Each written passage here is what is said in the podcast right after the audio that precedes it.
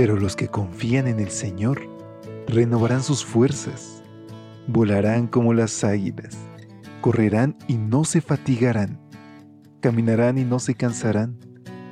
Mantengamos pues firme la esperanza que profesamos, porque fiel es el que hizo la promesa.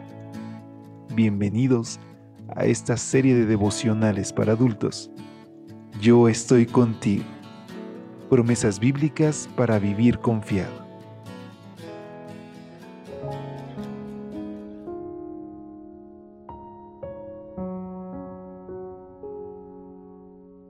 Hola, hola, muy buen día. Qué gusto poder saludarte una vez más.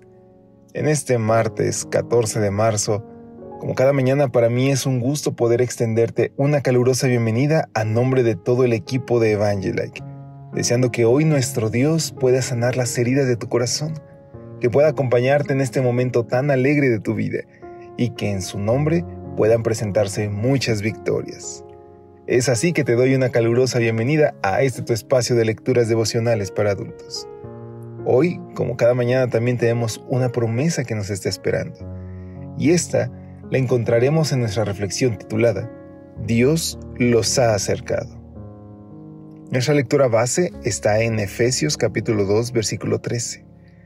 La nueva versión internacional nos dice, En Cristo Jesús, a ustedes que antes estaban lejos, Dios los ha acercado mediante la sangre de Cristo. Hay separaciones que han marcado un punto de inflexión en la historia humana. Por ejemplo, cuando Marco Antonio abandonó a Octavia para unirse a Cleopatra en el año 36 a.C., creó así las condiciones propicias para que Octavio lo derrotara, conquistara Egipto y se convirtiera en el primer emperador romano.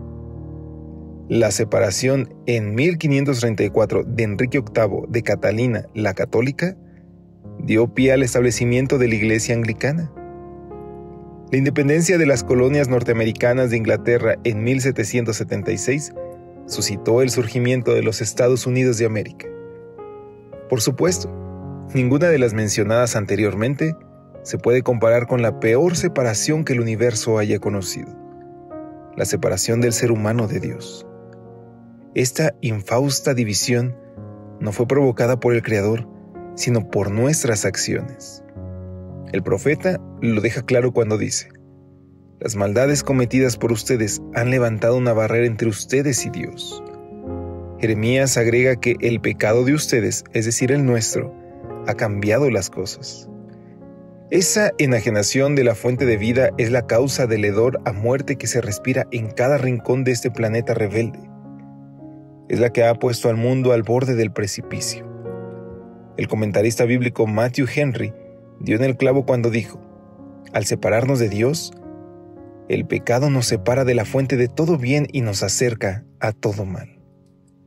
Entonces, ¿por qué insistimos en vivir separados del Dios de vida? Fuimos hechos para estar cerca de nuestro Creador.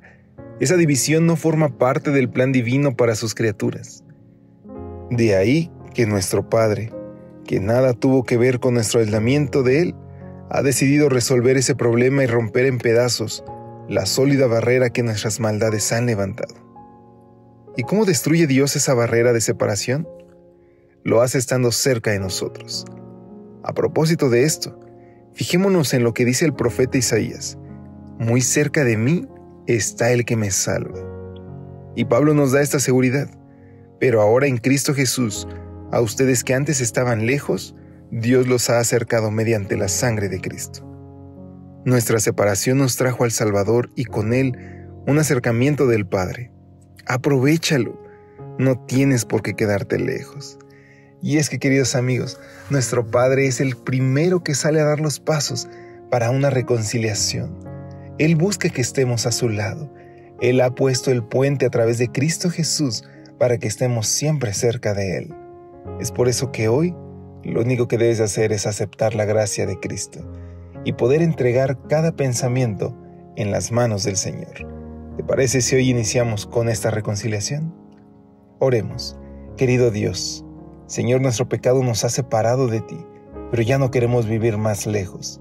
Te suplicamos que hoy podamos descansar en tus brazos y que podamos estar tan cerca de ti, Padre, que aún en la mayor oscuridad, tu luz sea quien nos alumbre. Te lo rogamos en el nombre de Jesús. Amén. Dios te bendiga, pasa un excelente día y si Dios lo permite, nos escuchamos mañana. Hasta pronto. Gracias por acompañarnos. Te esperamos mañana. Te recordamos que nos encontramos en redes sociales. Estamos en Facebook, Twitter e Instagram como Ministerio Evangelite.